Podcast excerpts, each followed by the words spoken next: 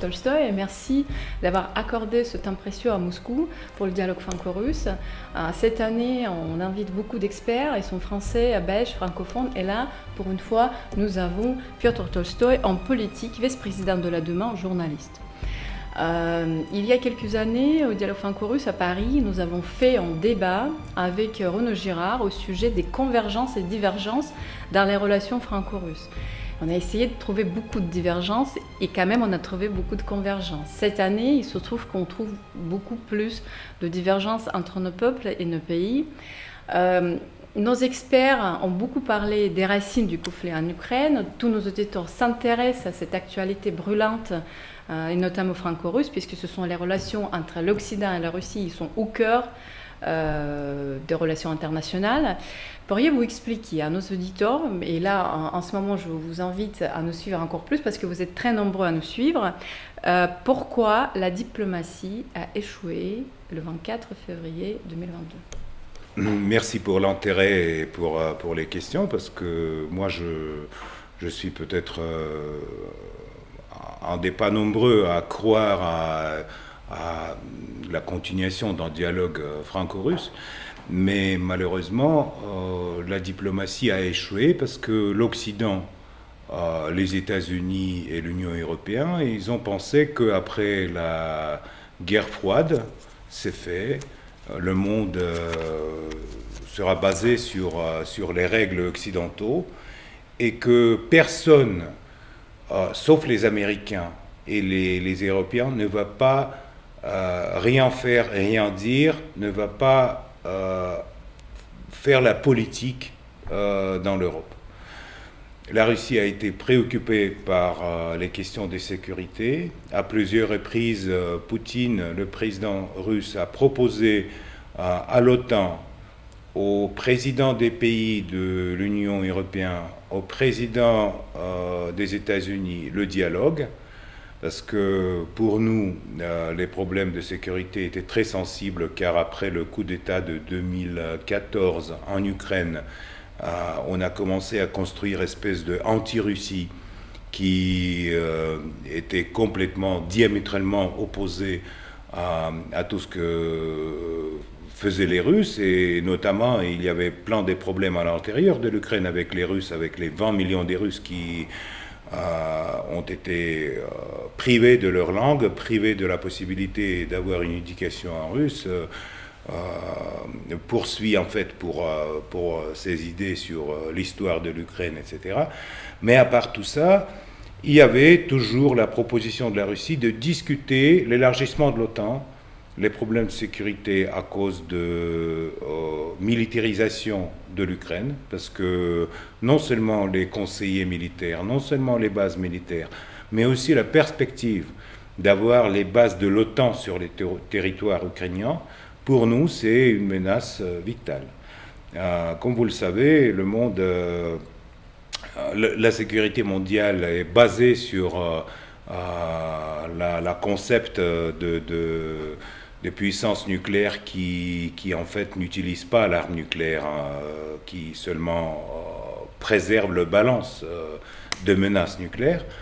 Euh, par exemple, pour nous, le déplacement des missiles nucléaires américains sur le territoire ukrainien, ça réduisait la possibilité de notre réponse en cas de l'attaque par les missiles nucléaires. Évidemment, on en parle d'une façon on, en parle là maintenant comme, théorie, mais pour les spécialistes euh, militaires, pour ceux qui euh, animaient les, négociations autour de la détente euh, à l'époque, avec la fin de l'Union soviétique, les négociations avec la Russie et l'Ukraine à Budapest, etc. Tous ces problèmes, ils sont bien connus. L'Occident a ignoré la préoccupation de la Russie. Euh, l'Occident a pensé qu'il va, euh, voilà, que le monde est fait, que tout est fait, que euh, les règles du jeu établies par l'Occident, je ne parle pas des normes de, droit international, mais justement des règles du jeu sur lequel toujours, qui toujours mentionne les, les, Américains et les, les politiciens de l'Union européenne que voilà, ça serait comme ça, comme, comme nous on a décidé. Et alors les Russes, bah, ils sont mécontents, mais peu importe, on fonce. On continue élargir le temps, on continue mettre les bases à frontières, etc. Donc, euh, à plusieurs reprises répétées, la proposition a été ignorée. C'est pour ça que la diplomatie a échoué. J'ai envie de vous demander, c'est peut-être plus une question euh, vers un journaliste qu'un homme politique. Euh, pourquoi, selon vous, toute annonce faite par, la Russie, notamment sur le sabotage de Nord Stream au début, là, en ce moment, sur l'utilisation potentielle de la bombe nucléaire dite sale en Ukraine, pourquoi cette annonce, chaque fois, est inaudible en Occident? On ignore on ne veut pas parler. On dit que ce sont les Russes. Bah, on ignore parce que euh, il y, a, il y a le cliché, il y a le système des clichés anglo-saxons sur la propagande de Poutine. Donc tout ce que disent les Russes, c'est la propagande de Poutine. Le dialogue franco-russe, c'est aussi la propagande de Poutine pour tout, tout est la propagande de, Poutine, en fait. Euh, et donc euh, la Russie, c'est en fait la plus grande pays de l'Europe. L'Union européenne, c'est un petit morceau du continent par rapport à la Russie si les Européens ne veulent pas entendre ce que pensent les Russes, ce qu'ils disent les Russes, les préoccupations sur la sécurité, les préoccupations sur euh, le sabotage de Nord Stream, euh, sur les laboratoires euh, bio sur le territoire ukrainien, etc., alors tôt ou tard, ils seront obligés de résoudre tous ces problèmes. Là, on est très bien quand il y en a 47 pays qui sont contre la Russie, et voilà, ils sont contre la Russie, ils construisent l'opinion publique anti-russe. Mais la réalité, c'est pas ça. Réagir à cette réalité, c'est, ça serait peut-être euh, la tâche la plus difficile pour les futurs politiciens européens. Après la fin de l'Union européenne, après euh, le départ de tous ces euh, politiciens d'aujourd'hui qui vont se retrouver dans la poubelle de l'histoire à cause de leur position contre, contre la Russie, à cause des sanctions illégitimes qui sont aujourd'hui établies, 11 000 sanctions. 11 000 sanctions contre, contre la Russie. Mais non, on s'en fout. L'économie russe fonctionne. Euh, on va gagner cette guerre parce que les pays nucléaires ne perdent pas les guerres, comme vous le savez. Et tôt ou tard, les Européens euh, vont découvrir un nouveau monde une nouvelle Europe, ils vont découvrir la nécessité de dialogue. Et à ce moment-là, ils ont détruit déjà tous les mécanismes de dialogue. Ils ont refusé toutes les tentatives de discuter les problèmes tranquillement euh, par les diplomates, par les parlementaires, par tout le monde. On est tous sanctionnés, on ne peut pas aller en Europe, tant pis. Mais tôt ou tard, ça peut être à la frontière polonaise, ça peut être au Berlin, ça peut être à Paris, mais on va discuter euh, les euh, problèmes de sécurité de l'Europe, le futur de l'Europe. Et vous allez voir, à ce moment-là, les gens qui ont l'idée euh, d'ouverture, l'idée de dialogue, seront bien à la table, contrairement à ceux qui aujourd'hui passe tous ces clichés anglo-saxons sur les méchants russes et agresseurs Poutine qui euh, a bouleversé euh, le monde et qui donc euh, a fait autant de mal au continent européen. À plusieurs reprises, le ministre des Affaires étrangères russe a dit que les Russes, les, les Russes officiels sont prêts à discuter. Mais on a l'impression qu'à l'Occident, il n'y a pas assez d'hommes ou femmes pour pouvoir vraiment porter cette voix de l'Europe en face la Russie.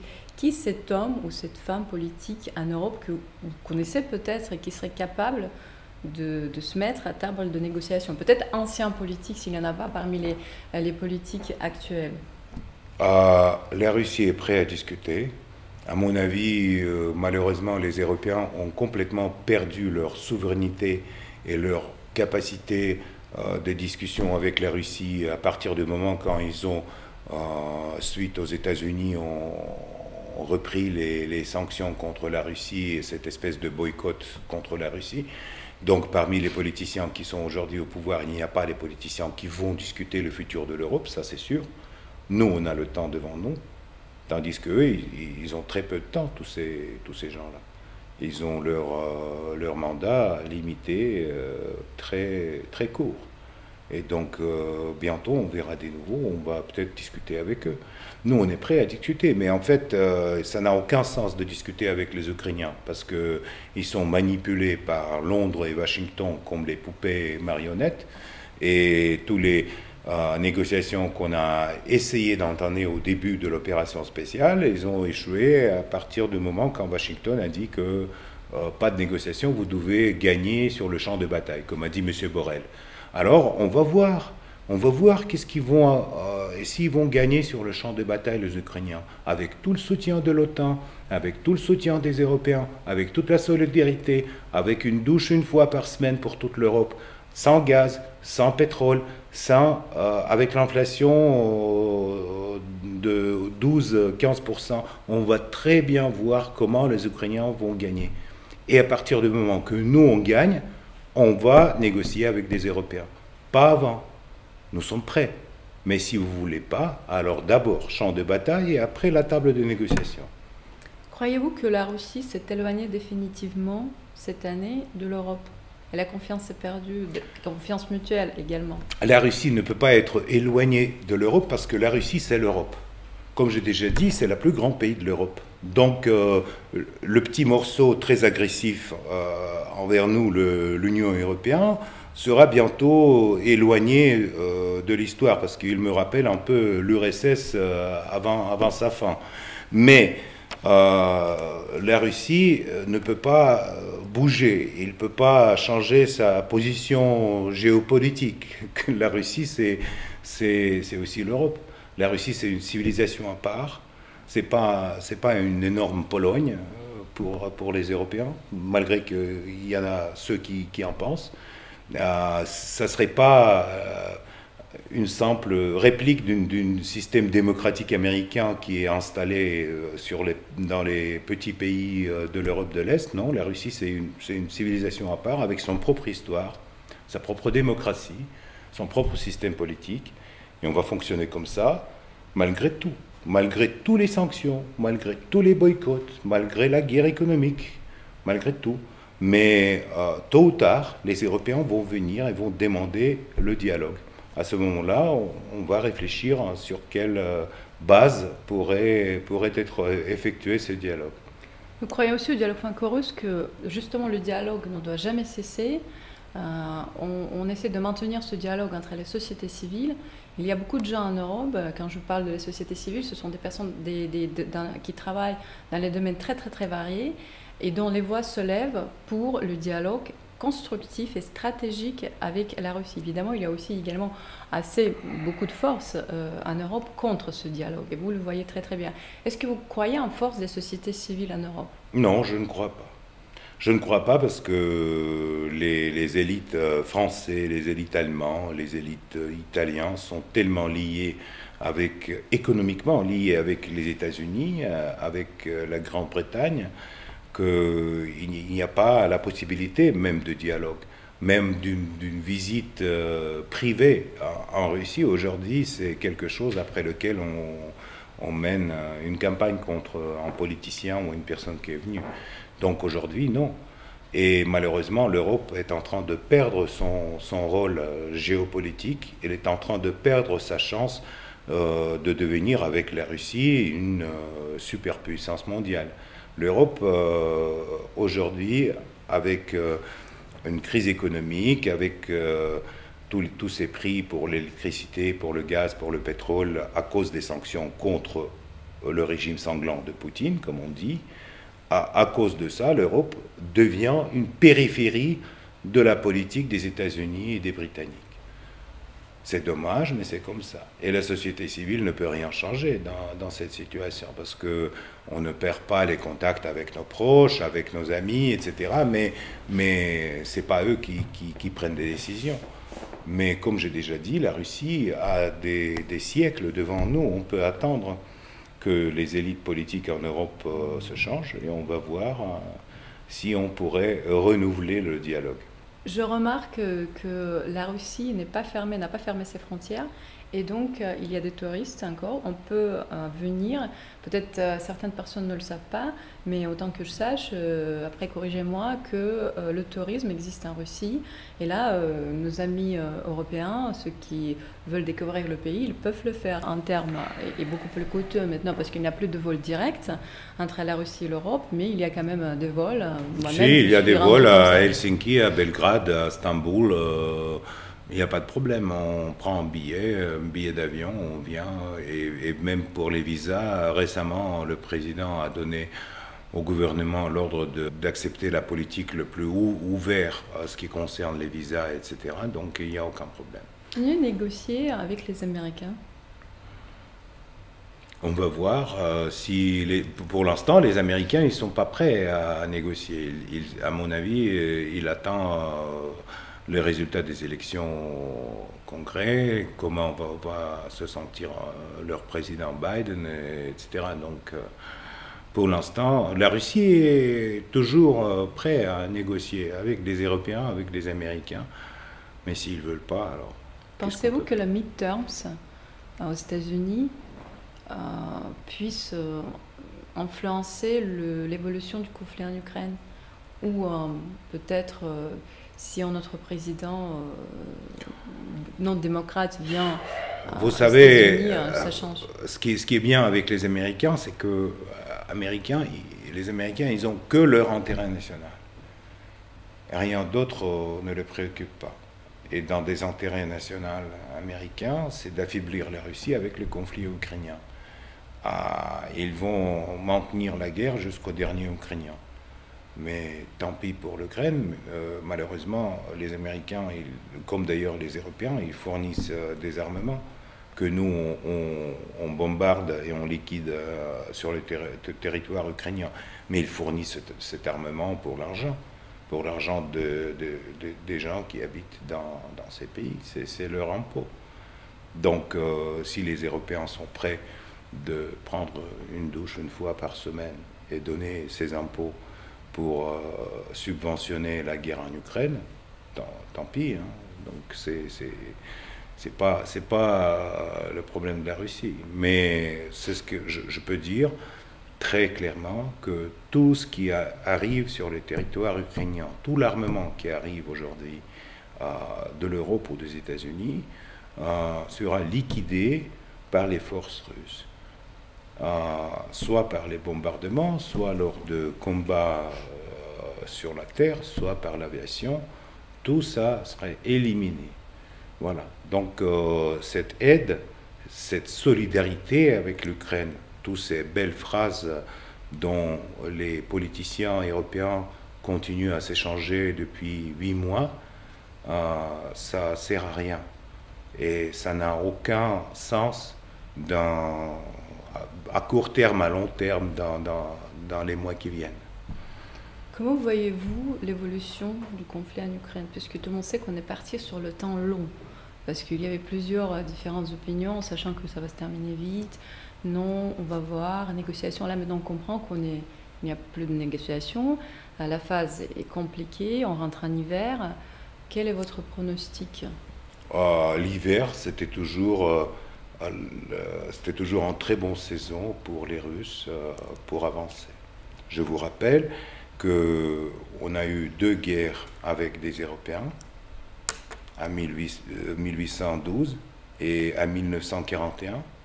Et la première, on a terminé à Paris, la deuxième au Berlin. Si les, Français, les Allemands, les autres Européens veulent participer dans cette guerre, veulent vraiment que les forces de l'OTAN participe du côté ukrainien, alors on va avancer peut-être plus, plus doucement. Mais on va avancer. Et l'hiver, c'est une très bonne saison pour euh, l'avancement. Comme on disait le général hiver.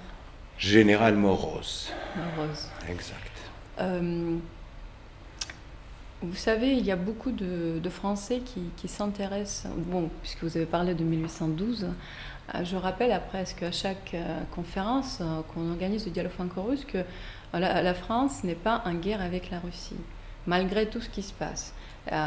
les gens s'intéressent à la culture russe, s'intéressent à l'actualité franco-russe, notamment tous ceux qui nous regardent, ce sont des dizaines de milliers de personnes en ce moment et vous parlez tellement bien français.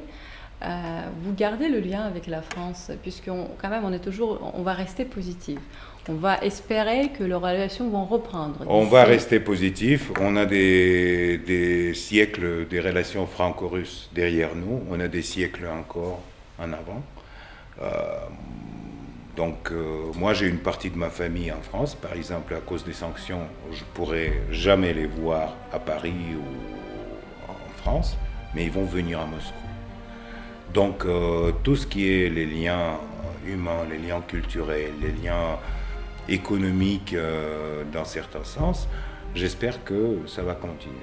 Malheureusement, contrairement à la volonté des politiciens. Sur cela, sur cette note positive, je vous remercie d'avoir accordé euh, ce temps au dialogue franco-russe. Je vous invite à nous suivre, à partager et surtout sachez que le dialogue ne doit jamais cesser. Merci. Merci beaucoup.